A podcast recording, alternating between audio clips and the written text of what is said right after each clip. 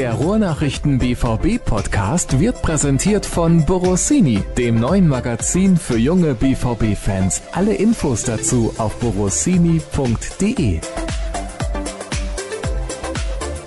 Schienenersatzverkehr, das ist wirklich die Hölle. Das ist die Hölle für jeden, der plant, irgendwohin pünktlich zu kommen, der plant, irgendwo hinzukommen, ohne große Komplikationen und auch ohne Begleitung, die man absolut nicht haben will. Jetzt bin ich mal sehr gespannt, was der Kollege en Detail erzählen wird. Jürgen Kors ist in der Leitung. Damit hallo und herzlich willkommen zur nächsten Ausgabe des BVB Podcasts der Ruhrnachrichten. Und warum erzähle ich das alles?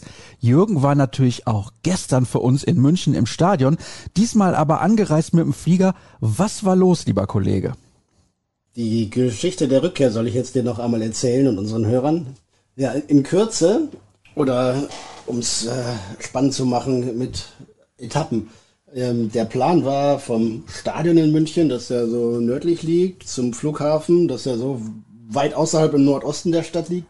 Erst das Taxi zu nehmen bis zur S-Bahn und dann äh, mit der S-Bahn weiterzufahren bis zum Flughafen, wo ich ein Hotel hatte, weil der Flieger morgens zurück rechtzeitig ging.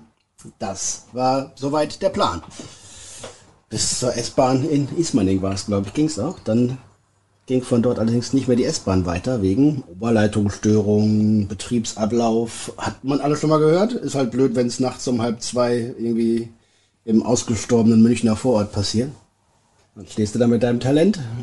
Waren aber zwei äh, DB-Mitarbeiter vor Ort, die das alles versucht haben zu koordinieren. Und dann gab es einen Schienenersatzverkehr, SEV, weiße Schrift auf lila Sechseck oder so. Und da gab es dann so kleine Busse, die dann alle Leute, die da sonst gestrandet wären, weiter zum Flughafen transportiert haben. Denn es gehen ja auch Flugzeuge nachts und am Morgen etc. Also rein in so ein Kleinbus-Taxi. Und mit der nächsten Bahn, die dann in Ismaning endete, stiegen dann Fußballfans aus, was grundsätzlich ja oft unterhaltsam ist. Manchmal auch weniger, je nach Trunkenheitszustand, aber grundsätzlich ist ja nett, nochmal mit Leuten zu plaudern und so. Die allerdings waren äh, ungarischer Provenienz, sprachen kein Englisch und äh, ein Teil dieses großen Trupps, der dann da ausstieg, der hat einen zwielichtigen Eindruck gemacht, sage ich mal so. Ne? Also man hat ja wahrscheinlich auch im Fernsehen die Bilder gesehen von diesem Block und die sind aber zum Glück in einen anderen Kleinbus eingestiegen. Und ich habe dann von fünf Ungarn Gesellschaft geleistet bekommen, die mir alle freundlich gesonnen waren, die allerdings auch kein Wort Englisch sprachen. Und dementsprechend konnten wir dann auch nicht lange Konversation betreiben. Und ich musste sie nicht über das Herz von Leon Goretzka und ihre Meinung zu Regenbogenflaggen befragen. Das hätte ins, ins Nichts geführt. Und von daher trotzdem dann aber nochmal mit sechs, sieben Leuten in so einem kleinen Bus dann irgendwie nochmal 20 Minuten über die Landstraße zu rattern, hätte ich jetzt nicht gebraucht. Ist Klagen auf gehobenem Niveau natürlich, aber ja, wenn man überlegt, dass die auch alle drei Tage oder vier Tage vorher in einem Stadion mit 50.000 Leuten eng an eng standen, gab es schon Situationen, in denen ich mich wohler gefühlt habe, obwohl ich sonst eigentlich ein, ein unerschrockener Mensch bin. Das ist die Geschichte. Schon die ganze Geschichte. Gar nicht so wild, oder? Keine Schlägerei, ja, sagen wir mal so. Also ich finde sehr interessant, dass du sagst, zwielichtig, das Wort gefällt mir. Unseriöse Gestalten hätte ich jetzt gesagt. Übrigens frage ich mich an der Stelle, weil ich war schon mal im Stadion. Ich war auch in Ismaning und ich war auch schon in München am Flughafen. Warum du nicht einfach mit dem Taxi direkt vom Stadion zum Flughafen gefahren bist? Ja, weil das ewig teuer geworden wäre, ne? Wenn man da nachts dann über die Autobahn eine halbe Stunde rausfährt, da wollte ich einfach Kosten sparen für meine Dienstreise und dachte, ach, ist doch super, die S-Bahn hält ja hier direkt vorm Hotel, dann nehme ich doch heute Nacht die und fahre nur mit dem Taxi eben von Fröttmanning nach Ismaning rüber, das dauert ja nur fünf bis zehn Minuten und dann fahre ich den Rest mit der Bahn. Schien mir ganz entspannt zu sein, hätte auch wunderbar entspannt geklappt in allen anderen Fällen. In diesem einen Fall natürlich nicht. Man kann ja nicht für alles gewappnet sein. Nee, eigentlich war es ein ganz guter Plan. Das rechne ich dir auch hoch an, dann können wir bei der nächsten Weihnachtsfeier ein bisschen mehr zuschlagen. Ja, zum Beispiel da. Da ist das Geld dann auch sinnvoll angelegt. Nicht beim Taxifahrer. Ja, das ist in der Tat so. Ja, gut, Jürgen, dann lass uns natürlich ein bisschen sprechen über das, was da gestern passiert ist. Man muss wirklich drüber sprechen. Und ich weiß, wir sind der BVB-Podcast. Auf meinem Zettel stehen auch etliche BVB-Themen, über die sprechen wir dann gleich. Aber was war das bitte für ein unsägliches Gekicke da? Ist ja unfassbar, wie schlecht man Fußball spielen kann. Beide Mannschaften übrigens tatsächlich. Die Ungarn haben auch nicht gut Fußball gespielt. Die haben halt nur zwei Buden gemacht und die waren eigentlich ganz gut rausgespielt. Ja, ich würde sagen, wenn die deutschen Spieler das aus ihrem Potenzial gemacht hätten, was die Ungarn aus ihrem Potenzial gemacht hätten, dann hätte das Spiel ungefähr 11 zu 1 ausgehen müssen. Ja, also die, die haben schon das maximal Mögliche gemacht, die Ungarn. Toller Trainer, toll eingestellt äh, und aus den Möglichkeiten, die sie haben, haben sie wirklich viel gemacht. Und wenn man eben keine großen Fußballer in, oder nicht eine Handvoll große Fußballer in seinen Reihen hat, dann muss man halt das tun, was geht. Gut verteidigen, defensiv stabil sein, diszipliniert sein, konzentriert sein, gut koordiniert sein und ab und zu mal einen Konter setzen. Und dafür haben sie mit Salai und Scholoi, wenn ich die jetzt hoffentlich einigermaßen richtig ausgesprochen habe, zwei ordentliche Leute, dazu noch den kleinen Heißler mit viel Tempo dabei, Fiola auf der linken Seite auch schnell. Ja, und das, äh, das kann man mit der ungarischen Mannschaft machen. Das haben sie sehr gut gelöst. Gegen Portugal bis in die 82., 83. oder sowas da, das 0 zu 0 gehalten. Gegen die Franzosen 1 zu 1 gespielt, gegen Deutschland 2 zu 2. Da sind schon schlechtere Mannschaften bei dieser EM ins Achtelfinale gekommen. Die Ungarn hatten, wie alle anderen in dieser Gruppe F, das Pech, dass das nur ein mörderisch schweres Tableau war und sie jetzt rausgeflogen sind. Verdient hatten sie es eigentlich nicht, sportlich. Ja, sportlich. Gut, dass du das noch hinten dran gefügt hast. Ja, genau. Da muss man differenzieren und unterscheiden. Selten wurde vor einem Fußballspiel von dieser Bedeutung, also immerhin ein Gruppenspiel bei einem großen Turnier, so wenig über Fußball gesprochen und vielmehr über Regenbogenflaggen und europäische Politik und Ausgrenzung, Diskriminierung und Hass aus dem ungarischen Block und äh, von der ungarischen Regierung. Und das, was eigentlich ja geplant war, als Reaktion auf die Anfrage aus München das Stadion zu beleuchten, nämlich das Thema klein zu halten, ist dann natürlich komplett ins Gegenteil verkehrt, denn dadurch hat es dann rasant an Fahrt aufgenommen. Aus allen gesellschaftlichen Bereichen kam da Einlassung, Unterstützung für die LGBT-Bewegung und ja, ich fand's, fand's cool zu sehen, dass die, die Fans, die Clubs, gesellschaftliche Bereiche, Verbände, Vereine gezeigt haben, nee, wir sehen das anders und wir wollen das auch anders haben und wir lassen uns von der UEFA oder von einem Viktor Orban nicht den Mund verbieten und wir lassen uns auch nicht unser Denken verbieten, sondern das ist unsere Überzeugung, getragen von einem breiten mehrheitlichen Konsens. Und wunderbar. Das wäre sicherlich zu allen oder zu den meisten anderen Anlässen schwierig gewesen. Schön, dass es jetzt mal rund um den Fußball so einen Zusammenschluss gegeben hat. Und wenn das Ganze jetzt in der Zukunft in den nächsten Tagen, Wochen, Monaten, vielleicht auch Jahren bis zur EM 2024 in Deutschland vielleicht weiter vorangetrieben wird und diesen guten Absichten und guten Gesten und guten Worten auch dann auch Taten folgen. Wunderbar. Dann äh, war es ein Gewinn und eine Niederlage für, für Ungarn und für alle, die Ausgrenzung, Diskriminierung, Hass und äh, Homophobie und was auch immer noch sich auf die Fahnen geschrieben haben. Für die war es dann hoffentlich eine knackige Niederlage. Ich habe einen sehr guten Bekannten, der kommt aus Ungarn. Allerdings muss ich dazu sagen, der kommt aus dem ganz westlichen Teil von Ungarn, wo er auch in der Schule schon Deutsch gelernt hat und ist eigentlich sehr westlich und offen erzogen worden. Ganz, ganz feiner Kerl. Deswegen ganz wichtig auch an der Stelle, nicht alle über einen Kamm scheren. Das sollten wir vielleicht nochmal betonen. Ja, definitiv. Das tun wir sonst auch nicht. Ne? Wir wollen uns jetzt nicht mit irgendwelchen Vorurteilen da das zurechtruckeln. Das ist ein Teil der ungarischen Fußballbewegung da, glaube ich, ne? Die unterwandern das noch so ein bisschen und sorgen dafür Stimmung. Da gab es auch gestern Szenen im Stadion. Ich weiß nicht, welche man alle im Fernsehen gesehen hat.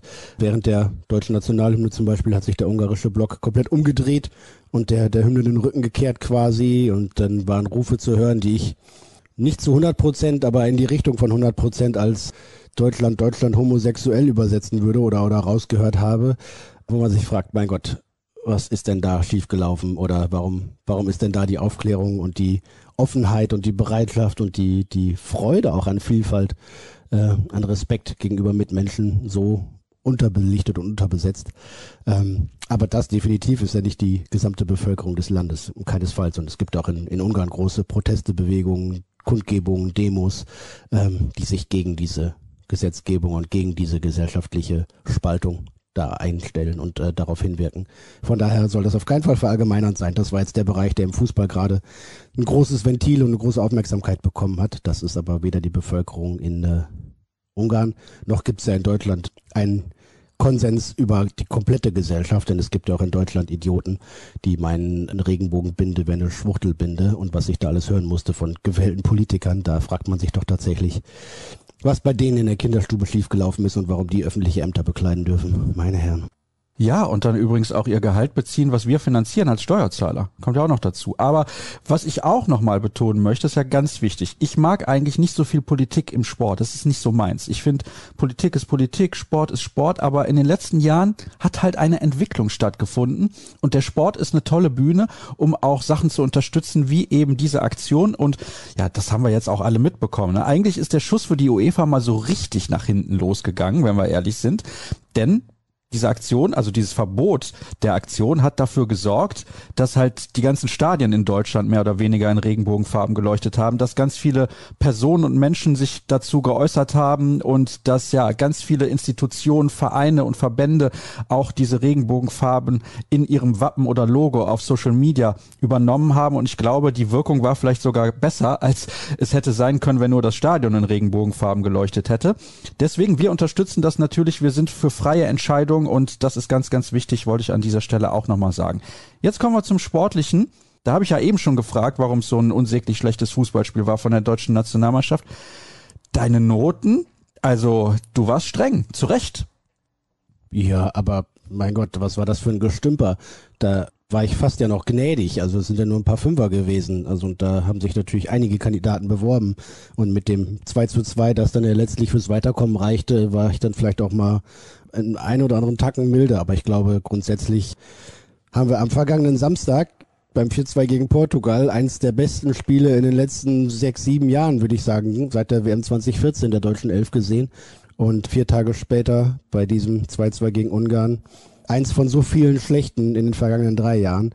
Es ist absolut frappierend, diese Diskrepanz in der Leistungsbereitschaft, in der, in der Performance auf dem Platz, in der Ausstrahlung, in der sportlichen Ausgestaltung, in der taktischen Umsetzung, in der individuellen Haltung zu diesem Spiel, dass man sich gar nicht vorstellen kann, dass es fast ja bis auf eine Ausnahme dieselbe Mannschaft ist, die da auf dem Platz steht gegen einen anderen Gegner, natürlich mit anderen Herausforderungen, aber der dann so gar keine Lösungen einfallen und überhaupt kein oder in der ersten Halbzeit, ich sage mal die ersten ersten 50, 55 Minuten, da überhaupt kein Elan, keine Energie zu spüren ist. Das ist äh, für mich unerklärlich und schreibt einfach nur diese ganzen Rätsel fort, die diese Nationalmannschaft in den letzten Jahren uns gestellt hat.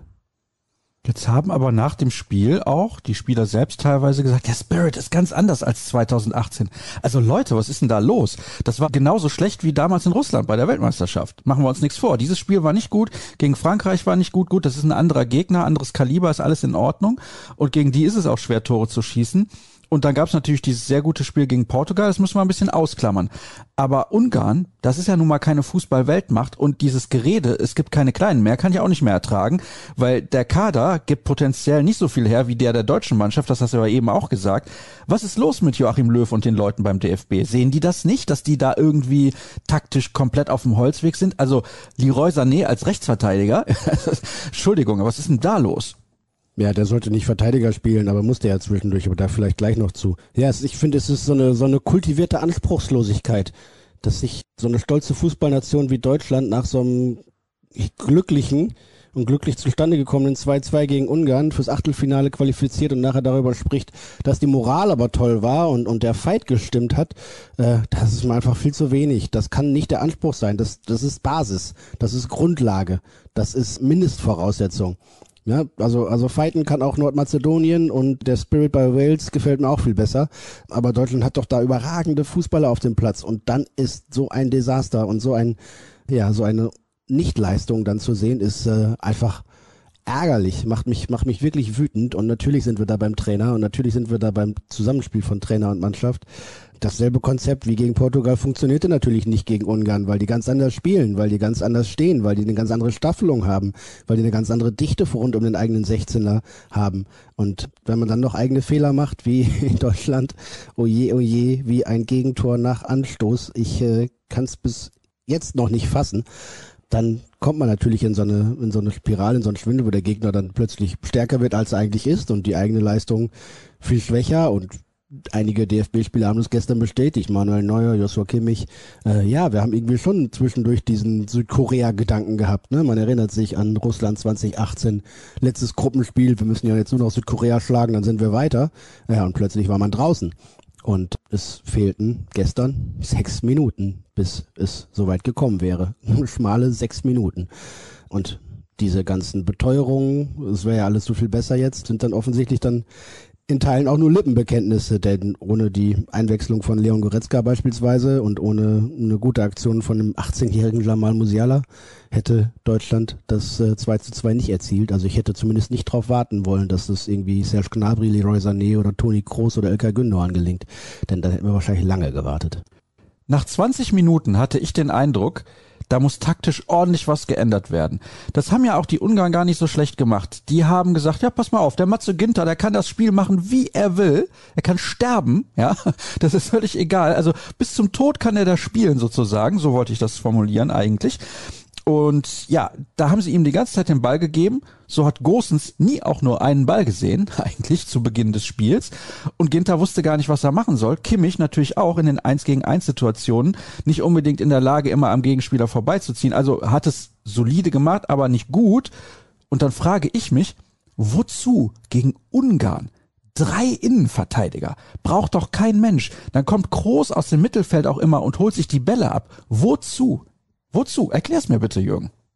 Ja, du hast ja schon meine ganze Kritik jetzt abgelesen und wieder vorgetragen. Das äh, kann es ja nur bestätigen. Ja, Joshua Kimmich auf rechts außen quasi weit hochgeschoben, hat diesmal nicht funktioniert, weil die Ungarn mindestens mit zwei Mann die Seite immer zugemacht haben, manchmal sogar zu dritt.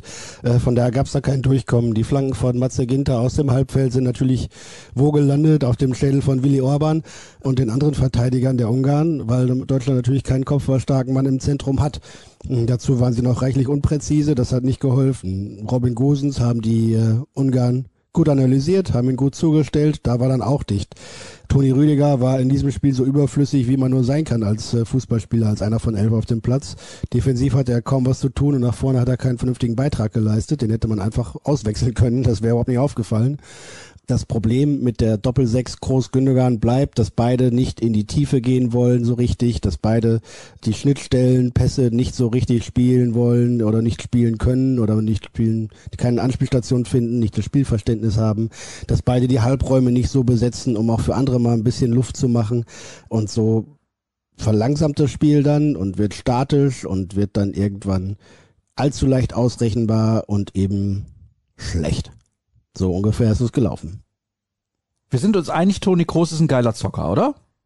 Toni Kroos hat alles gewonnen im Weltfußball. Der muss ja irgendwas können. Ich finde nur, dass er in den letzten Jahren in der Nationalmannschaft äh, ja, sich so ein bisschen abgeschafft hat, weil dieses langsame Ballbesitzspiel wenig erfolgreich ist aktuell und weil er obwohl er sich ja in den ersten beiden Spielen auch schon reingehängt hat, weil er, er ist halt nicht so einer, der so richtig Esprit verkörpert. Und ich glaube, das ist das, was viele bei ihm ein bisschen monieren würden. Er ist ein großartiger Fußballer, er kann ganz viel, aber dann wünsche ich mir doch auch, wie beim Ilkay Gündogan auch, der das ja auch hinlänglich gezeigt hat, was er für ein geiler Zocker ist. In England im Verein immer, immer wieder. Aber in der Nationalmannschaft kommt da gar nichts. Gar nichts. Drei Vorrundenspiele von Ilkay Gündogan und sagt mir zwei tolle Szenen von ihm. Er spielt natürlich im Verein auch ein bisschen weiter vorne und hat da bessere Mitspieler im offensiven Bereich. Boah, das würde ich jetzt mal eingeschränkt sagen. Also er hat gestern in der zweiten Halbzeit auch weiter vorne gespielt, hat das aber auch nicht so wirklich dafür nutzen können. Und weiß ich nicht, also jetzt mit Serge Gnabry, Leroy Sané oder Thomas Müller zu spielen, ist ja jetzt auch nicht so übel. Nur klar ist ja jetzt kein Kevin De Bruyne dabei, aber ein Raheem Sterling ist jetzt auch nicht klassenbesser oder, oder, oder Jesus. Also, und ein Foden, naja, sehen wir ja bei England, dass der es auch gerade bei der Nationalmannschaft nicht bringt. Wie würdest du denn aufstellen, da offensiv und zentral? Das sind ja eigentlich so die Schwachpunkte der deutschen Mannschaft bislang. Ja, ja, genau. Also ist die Frage, ne? gehen wir weiter von, von der Dreierreihe aus, dann würde ich die so belassen, ja. Ich würde allerdings tatsächlich lieber gerne auf eine Viererkette wieder umstellen auf eine defensiv solide Viererkette und dann, dann offensive zwei Dreier rein, weil wir die Außenstürmer eigentlich haben mit Sané und Gnabry, die das machen können, weil wir mit, mit Müller, Gündogan, Groß oder wem auch immer noch Leute haben, die da ein bisschen rumwirbeln können im Zentrum, mit Kai Havertz noch dazu. Das ergäbe viele gute Kombinationsmöglichkeiten, glaube ich, die besser funktionieren müssen als das. Wobei, ne, auch das, es waren jetzt drei Vorrundenspiele, drei unterschiedliche Leistungen, drei unterschiedliche Herausforderungen, drei unterschiedliche Gegner. Und eigentlich bist du genauso schlau wie zuvor. Deutschlands Mannschaft ist eine Baustelle, jetzt kommt England. Das wird wieder komplett anders aussehen. Die Engländer zu Hause werden was wollen, werden was machen müssen. Und Deutschland kann ein bisschen entspannter, ein bisschen mehr aus der reservierten Haltung das Spiel angehen. Und äh, das wird dieser Mannschaft komplett taugen. Dann können die vielleicht schon in der ersten Halbzeit drei, vier, fünf Schnellangriffe fahren und das Ding auch gewinnen bei den Engländern. Da habe ich gar keine Zweifel. Denn ich wäre eher beunruhigt, wenn Deutschland jetzt gegen die Schweiz spielen müsste. Ich glaube, die Schweiz wäre um Längen schwieriger für Deutschland zu spielen, als es England ist.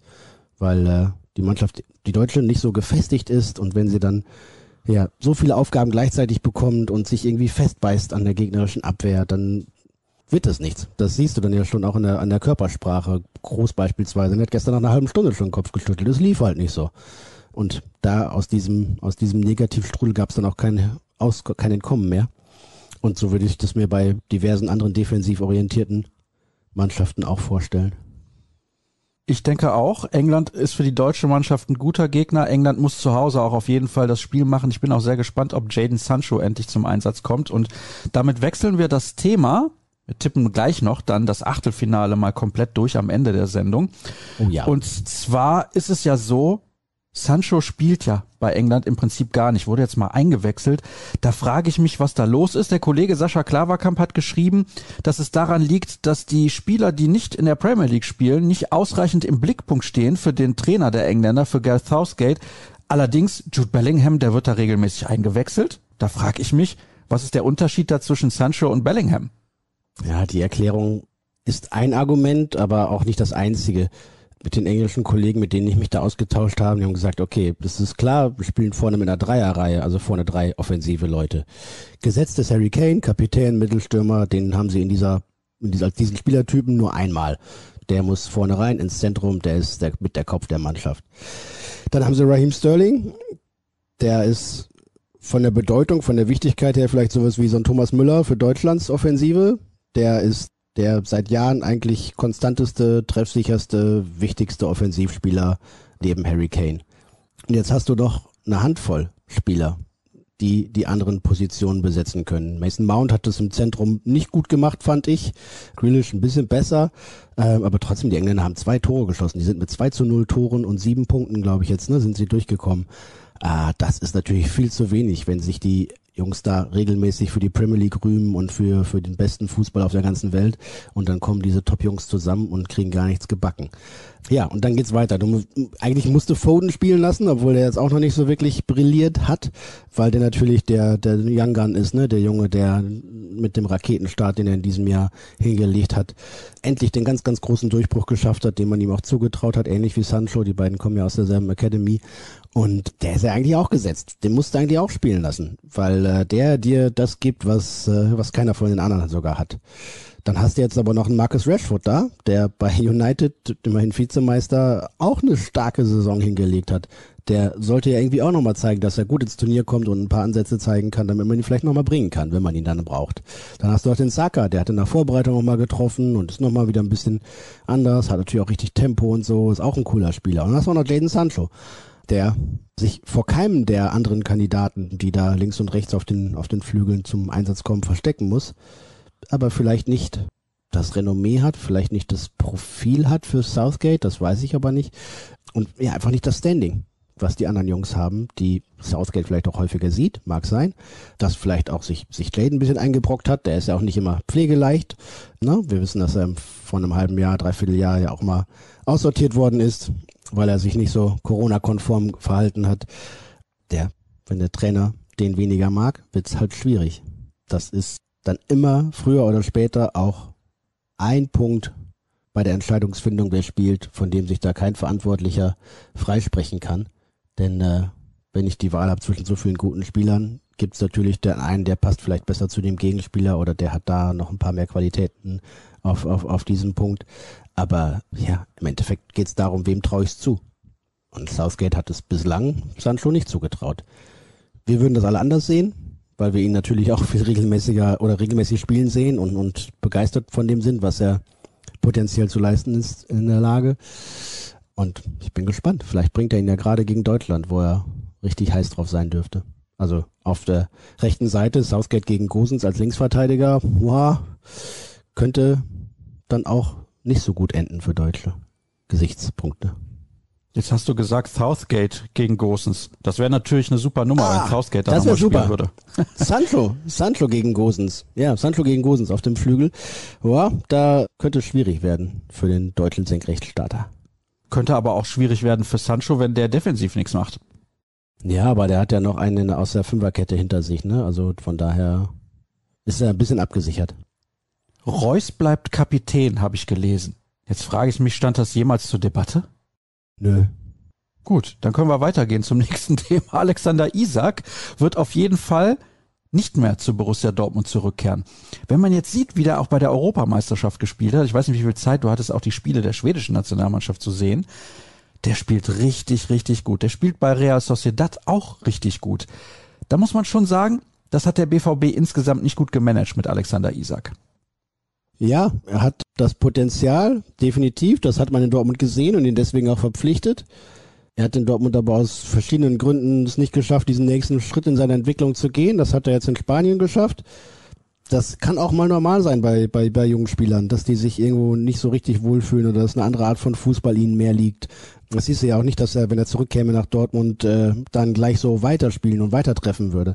Das muss halt aus verschiedenen Gesichtspunkten immer zusammenpassen. Bei Isaac und dem BVB passte es nicht, aber dass Dortmund jetzt noch, mh, sagen wir mal, rund fünf Millionen kassiert für einen Spieler, den man gar nicht zurückholen wollte, nur um die Klausel rauszulösen, dass man ihn auch nicht kaufen könnte, wenn man ihn keinen kaufen wollte. Das ist natürlich ein ziemlich genialer Schachzug, da muss man ja mal ehrlich sagen. Denn der hätte in den Planungen ja niemals mehr oder sehr wahrscheinlich nicht mehr eine Rolle gespielt hier. Jetzt kriegt man noch dafür ein bisschen Geld auf die Hand, dass man diesen Zeiten sicherlich gut gebrauchen kann. Von daher, Sancho hat, ach, ah, jetzt habe ich mich schon wieder verplappert. Das liegt an der Müdigkeit nämlich. Isaac hat in Dortmund nicht funktioniert, in, bei Sociedad klappt das wunderbar. Sei ihm gegönnt. Er ist ein feiner Junge eigentlich und zeigt jetzt mit den Schweden auch ein tolles Turnier bei der EM. Einverstanden völlig mit ihm und für den BVB ist es dann, glaube ich, äh, insgesamt trotzdem noch ein ordentliches Geschäft gewesen. Das Geschäft, das mir sehr gut gefällt beim BVB, ist übrigens, dass man jetzt in Zukunft in ganz Nordrhein-Westfalen, wenn man ein Ticket gekauft hat, mit dem Zug kostenlos anreisen kann. Das finde ich sehr bemerkenswert. Der BVB war anscheinend auch einer der ersten Vereine, wo man das in einem gewissen Gebiet überhaupt machen konnte. Habe ich dann auch im Zusammenhang mit der Nummer gelesen. Aber das soll jetzt nicht weiter unser Thema sein, wollte ich nur mal kurz einwerfen. Ja, aber was kostet die Karte deswegen mehr? Ich glaube irgendwie 16 Euro oder sowas. Tja, das weiß ich nicht. Ja, ich glaube 16 Euro kommen dafür drauf. Und das betrifft natürlich nur die, die den Vorteil haben, die vorher nicht im VR-Gebiet gewohnt haben. Ne? Die anderen zahlen einfach 16 Euro mehr. Oh, schon ein bisschen differenzieren. Aber ich finde grundsätzlich den Schwerpunkt zu legen, wir fördern den ÖPNV, kommt gerne alle mit Bus und Bahn. Jetzt jenseits von Corona-Zeiten finde ich natürlich super. Gut so. Finde ich auch gut. Soll aber nicht weiter unser Thema sein, sondern die Situation rund um Roman Bürki, der AS Monaco oder die AS Monaco besser gesagt. Das wirst du mir als Franzose in unserer Redaktion ja nochmal bestätigen. Müsste eigentlich die AS Monaco heißen. Of course. Ist interessiert an Roman Bürki. Tja, aber es tut sich nicht so sonderlich viel. Wäre auch blöd, wenn er nochmal nach Dortmund zurückkehrt. Ja, aber so wird es kommen. Ne? Also ich glaube nicht, dass es jetzt in, den nächsten, in der nächsten Woche über den Tisch geht. Wobei, ne, wirklich, glaube ich, nicht die einzige Option ist, die Monaco da im Auge hat. Und dann ist er nach wie vor Angestellter von Borussia Dortmund und muss herkommen und zum Dienst erscheinen. Ne? Also was weiß ich, vielleicht kriegt er noch eine schmerzhafte Ellenbogenverletzung, die ihn am Training hindert und ihn noch mal ein paar Tage freistellen lässt oder so. Aber na klar muss er hier auftauchen zum Training. Ist auch ganz normal, ist gang und gäbe. So wie, was weiß ich, ne, im letzten Sommer dann so Marius Wolf oder sowas plötzlich noch mal da ist, ne, wo man eigentlich weiß, der spielt hier keine Rolle mehr. Aber du musst ja auch zum Dienst erscheinen wenn ich dich verpflichte, ob du jetzt irgendwie mit Gedanken schon beim nächsten Job bist oder nicht, spielt ja keine Rolle. Da musst du ran. Als freier Journalist bin ich immer schon beim nächsten Job, Jürgen. Siehst du? Ja, ist ja gar nicht zu verhindern, mehr oder weniger. Gut, kommen wir zu den Hörerfragen. Es erreichen uns nicht so viele wie während der Saison. Kann ich auch verstehen, ich weiß. Die Hörer, die mögen lieber, wenn wir ausführlich über Borussia Dortmund plaudern, aber im Moment ist halt auch Europameisterschaft. Einige Dortmunder sind ja auch noch mit dabei und deswegen ist das logischerweise Thema. Bald beginnt übrigens wieder die Vorbereitung. Am 3. Juli steigt der BVB ein und auch die Amateure starten schon sehr, sehr bald und deswegen wird der BVB da in Zukunft auf jeden Fall wieder mehr im Fokus stehen. Das kann ich euch jetzt schon versprechen. Was ist dran an der Holland-Bayern-Geschichte und gibt es da aktuell Neuigkeiten? Wer kommt, wer geht? Holland, Bayern, ja, was weiß ich, natürlich wird sich der FC Bayern angucken, was mit Erling Holland passiert und ob es vielleicht irgendwann sinnvoll ist, ihn als einen möglichen Lewandowski-Ersatz zu holen, aber es ist ja reine Spekulation und deswegen eigentlich auch nicht unser Niveau an dieser Stelle, da irgendwie lang drüber zu reden. Ja, klar, Erling Holland ist für, für jeden Top-Club in der ganzen Welt interessant, aber nächste Saison spielt er bei Borussia Dortmund und danach vermutlich nicht mehr. Es wird mehrfach von Angeboten von Manchester für Sancho berichtet. Müsste in der Größenordnung nicht der BVB Ad-Hoc-Meldungen herausgeben? Ja, das ist ein schwieriges Thema, weil es da immer auch so ein Grad von, von Einschätzung, Einordnung und Relevanz gibt. Ich glaube, wenn ich das richtig weiß an dieser Stelle, dann müssten sie es melden an der Stelle, an dem es sehr wahrscheinlich ist, dass Borussia Dortmund dieses Angebot annehmen wird. Sprich, wenn, wenn die Summe aufgerufen wird, die dem der BVB-Forderung so nahe kommt, dass sie einschlagen werden, ich glaube, dann müssen sie es irgendwann melden. Aber jetzt, was weiß ich, wenn, wenn United sich irgendwie um eine Kommastelle vertut und da irgendwie 70 Millionen für Jadon Sancho bieten will oder so, dann äh, müssen sie es nicht. Erst dann, wenn es tatsächlich kurz bevorsteht. Denn dann glaube ich, dass es äh, tatsächlich dann auch ne, so, so ein bisschen, bisschen relevant ist, wenn man dann mit einem Transfer quasi das, das Minus aus der gesamten Corona-Saison tilgen kann und auch sogar noch ein bisschen Geld hat, um es wieder weiter zu investieren. Also das ist ja schon ein äh, Transfer in der Größenordnung, der dann ja der, der zweitgrößte nach Usman Dembele wäre. Tja, und deswegen sollte man da ein bisschen abwarten und Geduld zeigen. Man liest viel, auch aus England, aber wie gesagt, der BVB ist in einer guten Verhandlungsposition und hat ja gesagt, er möchte gerne 95 Millionen Euro haben. Und wenn es nicht 95 Millionen Euro sind, dann verkaufen sie den Spieler nicht. So einfach ist das. Auch vom Trainerteam abgesehen wirkt es, als sei eine große Fluktuation im erweiterten Staff des BVB momentan zugange. Scouting, Analyse, Ernährung, NLZ, kumulierter Zufall oder auch hier gewollter Umbruch? PS, bester Podcast. Ja, gewollte Weiterentwicklung, Verbesserung, Optimierung.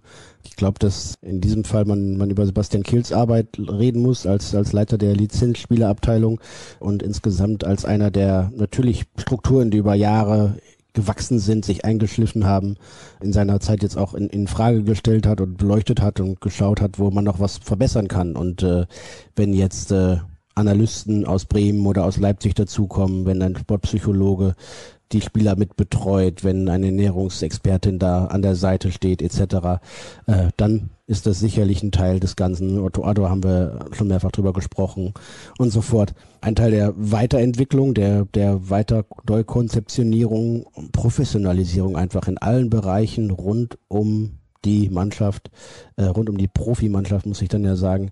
Ähm, denn äh, ja, da soll einfach nichts, nichts, nichts oder so wenig wie möglich dem Zufall überlassen bleiben. Es ist, äh, ja, wenn man, wenn man gut kicken könnte, wäre es ein Paradies bei Borussia Dortmund zu arbeiten. Ja, die zahlen auch ganz gut. Habe ich gehört, dass die ganz gut zahlen sollen. Bisschen wie die Ruhrnachrichten. Nein, an die Kicker, nicht an die, nicht an die Ruhrnachrichten. ich weiß. Die Ruhrnachrichten zahlen auch ganz gut. Ist okay. Wir können uns nicht beschweren, sagen wir es mal so. Wir können zumindest einmal am Tag warm essen. Nicht wie die Fußballer dreimal, aber einmal. Ist ja auch in Ordnung. Aber wir müssen es dann selber kochen und können nicht mit hungrigem Magen zum Trainingsgelände fahren und uns dann ein Frühstück aussuchen. Das ist allerdings so. Da frage ich mich, was ist da zum Beispiel los im Hause Kors? Warum kannst du nicht morgens zum Frühstückstisch kommen und ist alles schon gedeckt? Du hast drei Kinder. Kümmern die sich gar nicht? Ja, die sind dann meistens noch nicht wach. Das ist das Problem. Du stehst vor deinen Kindern auf. Ist ja der Wahnsinn. Ja, muss ja alles vorbereitet sein, dass die dann auch pünktlich rauskommen. Die können ja endlich wieder in Schule und Kindergarten und dann brauchen natürlich ein Pausenbrot etc. Das muss man denen schon mitgeben. Das wird sonst nicht funktionieren. Also die, die können schon viel von alleine, aber ich glaube so die Versorgung mit Essen und Trinken, da muss man als Elternteil doch immer noch mal ein Auge drauf haben. Das ist natürlich richtig. Danke für den überragenden Podcast. Die Bayernlastigkeit in allen Ehren. Aber was ein Gündogan und vor allem Kimmich zeigen, ist schon sehr abenteuerlich. So schwach sieht man beide sonst nicht. Auch wirkt die Viererkette deutlich besser als die Dreierkette. Gegen England also direkt Viererkette. Ja, da hast du eben ja ein bisschen was schon zu gesagt.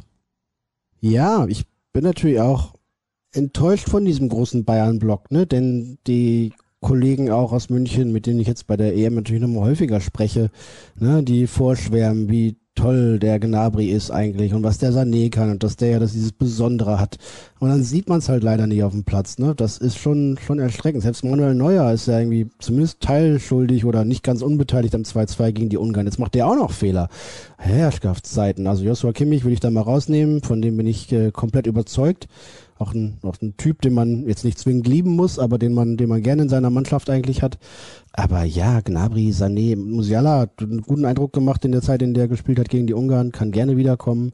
Thomas Müller, ja, weiß man, was man hat und was man kriegt und kann immer auch wichtig sein. Ja, aber dann oh, wird's dann auch schon weniger, ne? Und ich, oh, ja, also Gnabry und Sané gegen Ungarn das Spiel, das geht echt gar nicht. Das muss man einfach mal so klar und deutlich sagen das ist äh, viel zu wenig, das ist mau, das ist schlecht. Das wollen wir so nicht sehen. Dann hat der gleiche Hörer noch eine Frage mit mehr BVB-Bezug. Sanchos Abgang wird wohl durchgehen. Haben sich eure Infos zu Daniel Mahlen mittlerweile geändert? Ich finde ihn richtig klasse und denke, wir sollten Mahlen und Madueke finanzieren können, wenn beide insgesamt 45 Millionen Euro Ablöse kosten. Madueke, das sollten wir vielleicht auch dazu erwähnen, spielt ebenfalls bei der PSW Eindhoven und ist allerdings englischer Junioren-Nationalspieler. Ja, und steht beim BVB auf der Liste der potenziellen Sancho-Nachfolger, ist ein, ist ein toller Kicker, sammelt auch schon hochstellig Scorerpunkte in der holländischen Ehrendivisie, aber er steht halt nicht ganz oben auf der Liste und dementsprechend ist er nicht der Top-Kandidat. Ich bin auch gespannt. Also ich, so zwei, drei Namen gibt's da, ja, aber wer jetzt die, die Nummer eins für die Sancho-Nachfolge-Anwartschaft ist, verrät der Club auch nicht freiwillig. Man muss es schon irgendwie anders rausbekommen. Madueke wäre ein Kandidat, den ich da unter den Top 3 auf jeden Fall gesehen hätte. Nach unseren Infos ist er auf der Liste, aber nicht ganz so weit oben. Von daher müssen noch ein paar Raketen versteckt sein. Was Daniel Marlon angeht, ja, aber ich glaube, der ist ein toller Fußballer, schnell, technisch gut, Spielübersicht, bringt ganz viel mit, kann Tore schießen. Aber der ist natürlich eher auch eine Kategorie Mittelstürmer, ne? Und den, den willst du nicht als, als Ersatz für den, für den besten Vorbereiter über die Flügel der Bundesliga dann verpflichten. Denn äh, auf dem Flügel hilft er dir deutlich weniger als im Zentrum.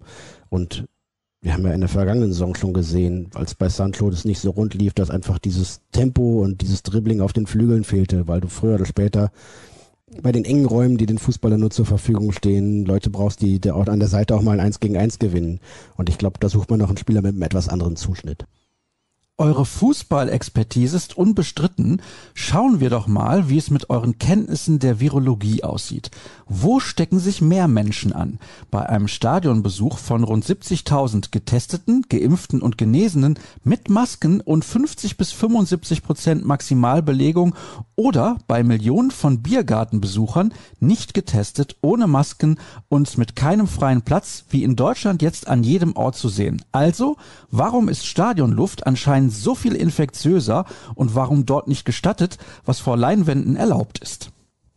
Das ist eine rhetorische und tendenziöse Frage, aber ich, äh, ich kann natürlich den den Anlass und den, den Impuls verstehen. Ja, ich würde mich freuen, wenn bald wieder Zuschauer ins dürfen. Ich merke jetzt bei der EM, dass allein 14.000 von einem Nationalmannschaftspublikum einfach so einen großen Unterschied machen, weil Atmosphäre da ist in, in, in der Arena und das, das tut richtig gut und ich hoffe, dass wir das sehr, sehr bald und gerne schon zum Saisonstart vielleicht erst mit einem noch deutlich reduzierten Kontingent und dann sukzessive steigend auch in Dortmund erleben werden. Ich vermisse die volle Dortmunder Schüssel, den Fußballtempel in Schwarz-Gelb mit frenetischen Fans und äh, mit orkanlauten Begeisterungsstürmen. Das äh, ist für mich das, was Fußball ja mit ausmacht, dass es eben die Menschen begeistert, so leidenschaftlich mitreißt und, und all die Emotionen, die damit verknüpft sind.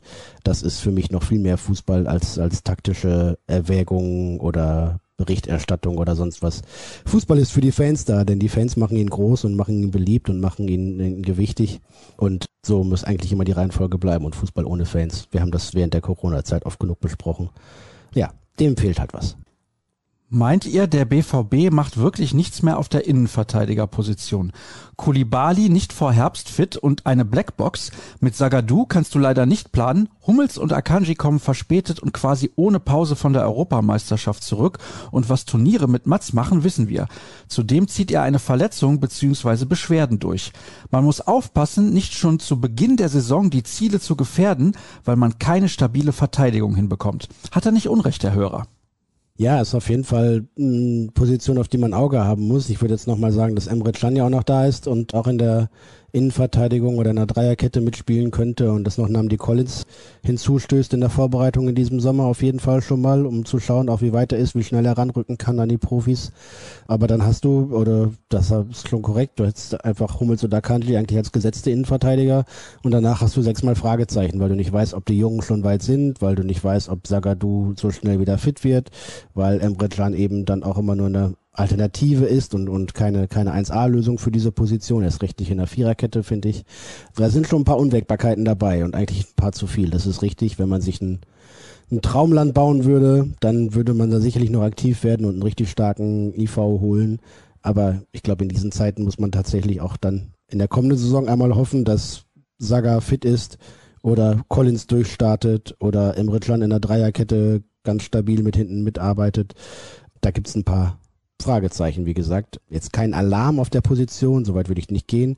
Dafür sind es einfach so viele Alternativen und Kulibali, glaube ich, müssen wir auch noch, ja, noch weiter hinten anstellen. Da würde ich eher auf Namen die Collins hoffen. Aber da müssen wir ein Auge drauf haben und das haben wir in der Vorbereitung. Habt ihr Kulibali schon mal trainieren oder spielen sehen? fragt dann ein Hörer. Nein, haben wir natürlich nicht. Nee, nur auf Videos mal, ne? Auf, auf Videos aus, äh, aus Frankreich, aus der französischen Liga und äh, Nachwuchsnationalmannschaft auch, glaube ich.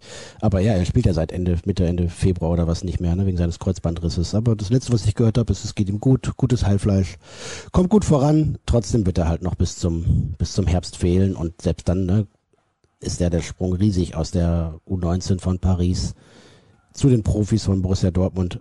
Da müssen wir mal schauen, wie schnell der sein altes Leistungsvermögen wieder erreichen kann und wie weit sein bisheriges bestes Leistungsvermögen dann noch entfernt ist von, von Top-Level BVB. Warum darf die Allianz Arena nicht in Regenbogenfarben leuchten, Ungarn aber 3000 bewiesenermaßen rechtsextreme in Anführungsstrichen Fans, von denen nicht wenige auf dem Weg ins Stadion den Hitlergruß gemacht hatten, ins Stadion lassen? Ist das der UEFA etwa nicht politisch genug? Übrigens waren rechtsextreme Gesänge auch schon bei den Spielen in Budapest keine Seltenheit. Warum ermittelt die UEFA nicht? Die Fragen müssen wir weiterleiten an die UEFA. Die UEFA gibt viel Geld aus für Marketingkampagnen, die sich um, um gute Zwecke, sinnvolle Inhalte kümmern, ist aber nicht so stringent in der Strafverfolgung, so würde ich es vielleicht mal sagen. Ne? Denn es gibt immer wieder Fälle, wo dunkelhäutige Spieler bei Europapokalspielen beleidigt werden, das was in Ungarn jetzt passiert etc. Ja, da will man gerne den Sport nicht beschmutzen und schaut nicht richtig hin.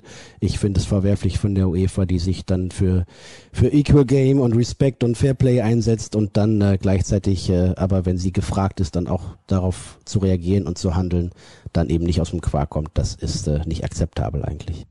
Es ist katastrophal. Vor allem, wenn man irgendwie von Equal Game spricht und 2019 irgendwie noch raushaut, das ist eine Europameisterschaft für alle. Ja, das ist dann allerdings tatsächlich äh, sehr weit gefasst, ne? wenn man denkt, dass in Ungarn, in Budapest dann immer wieder Spiele stattfinden durften, auch im Europapokal, weil man da eben eine gewisse Auslastung garantiert hat oder weil man eben die Stadiontore aufgemacht hat, obwohl irgendwie eine Inzidenz von 350 oder 400 im Land herrschte. Genau. Und warum, keine Ahnung, gibt es Spiele in Baku? Also worüber reden wir? Das ist, äh, das ist äh, nie, niemands Land, wenn man es auf der demokratischen Landkarte mal betrachtet. Geht überhaupt nicht. Aber die UEFA macht dann das, was sie aus ihrer Sicht vielleicht tun will, tun muss, um im Geschäft zu bleiben, um auch mit zwielichtigen Leuten Geschäfte zu machen. Das ist schade. Und ich, deswegen habe ich es ja eben anfangs auch betont, freue ich mich über die Aktion von so vielen Fans in Deutschland und so vielen Institutionen, da deutlich Farbe und zwar Regenbogenfarbe zu bekennen mit Nazis zusammen in der Kurve nach dem Spiel mit der Hand auf der Brust die Nationalhymne singen. Ich bin wahrlich kein Deutschland-Fan, aber hier wurde die richtige Mannschaft aus dem Turnier geworfen. Seht ihr das auch so? Jetzt sollte man vielleicht dazu erwähnen, was passiert denn, wenn einer dieser ungarischen Spieler nicht die Hymne mitsingt vor der Kurve? Das wird in Ungarn ein Riesenthema.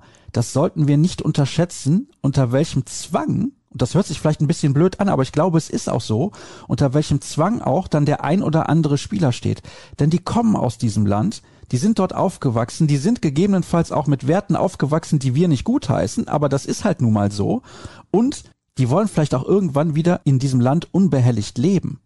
Das sollten wir auch nicht vergessen. Ja, ich fand die, die Szenerie da auch ein bisschen schwierig. Ich auch, übrigens, bitte nicht falsch verstehen. Ich finde die Szenerie mehr als schwierig.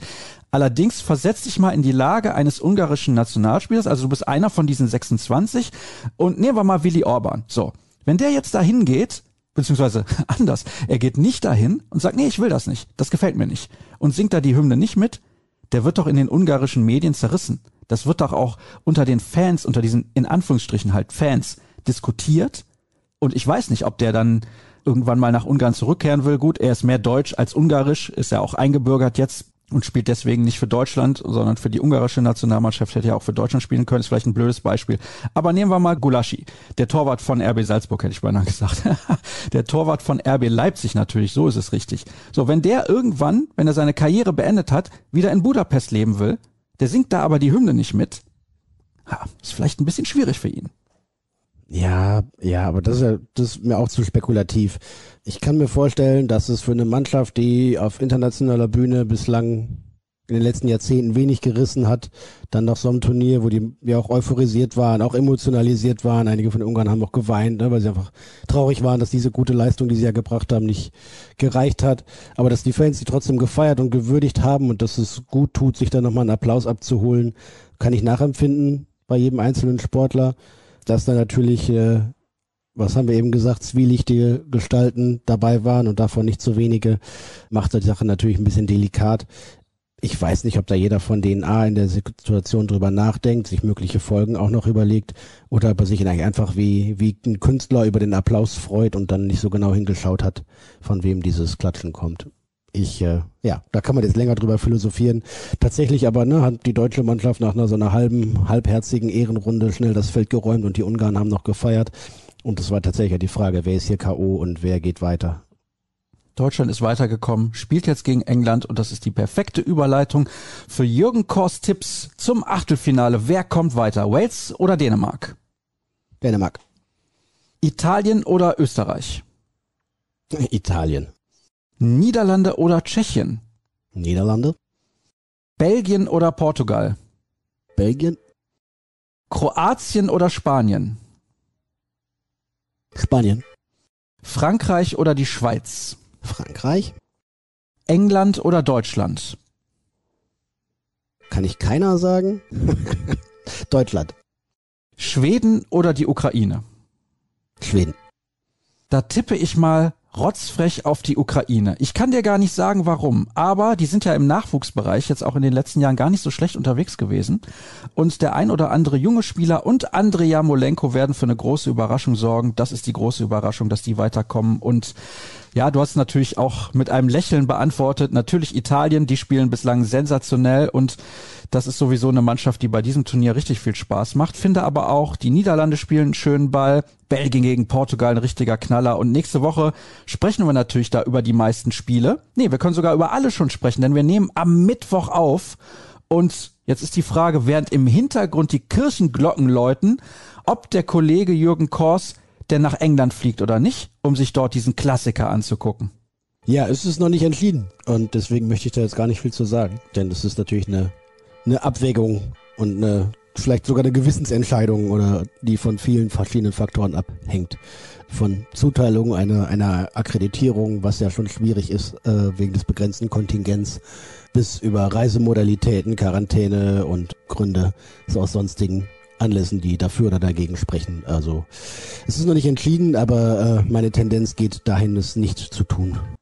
Es kann übrigens sein, dass wir dann nicht nächste Woche miteinander sprechen. Ich habe schon einen Gast eingeladen, Heiko Wasser, den kennen wir ja alle, großer BVB-Fan und der wird dann wie immer Klartext sprechen. Das kennen wir von Heiko. Jürgen? Ja. Falls du fliegen solltest, wünsche ich dir natürlich viel Spaß in Wembley. Eigentlich wäre es ja schon schön, so ein Spiel auch im Stadion zu sehen, aber wie gesagt, die ganze Situation ist nicht ganz so simpel und wir gucken dann mal. Und ist da jetzt gleich Messe oder was ist da los? Ne, 12 Uhr, Mittag. Ja, sag mal ein langer Mittag. Macht nix, wir freuen uns, dass wir miteinander sprechen konnten. Wenn, wenn man gerade erst aufgestanden ist, wie die Herren freiberuflichen Journalisten, ne, dann ist gerade erst langer Mittag. Ich weiß nicht, wovon du redest. Ich weiß nicht, wovon du redest. Alle Nee, weiteren Informationen natürlich. Ja, natürlich. Alle weiteren Informationen gibt es wie immer unter ruhrnachrichten.de. Bei Twitter solltet ihr uns auch auf jeden Fall folgen. rnbvb, Jürgen Kors und Sascha Start. Habt eine schöne Zeit, genießt das hoffentlich wieder etwas besser werdende Wetter und dann hören wir uns nächste Woche wieder. Tschüss. Tschüss.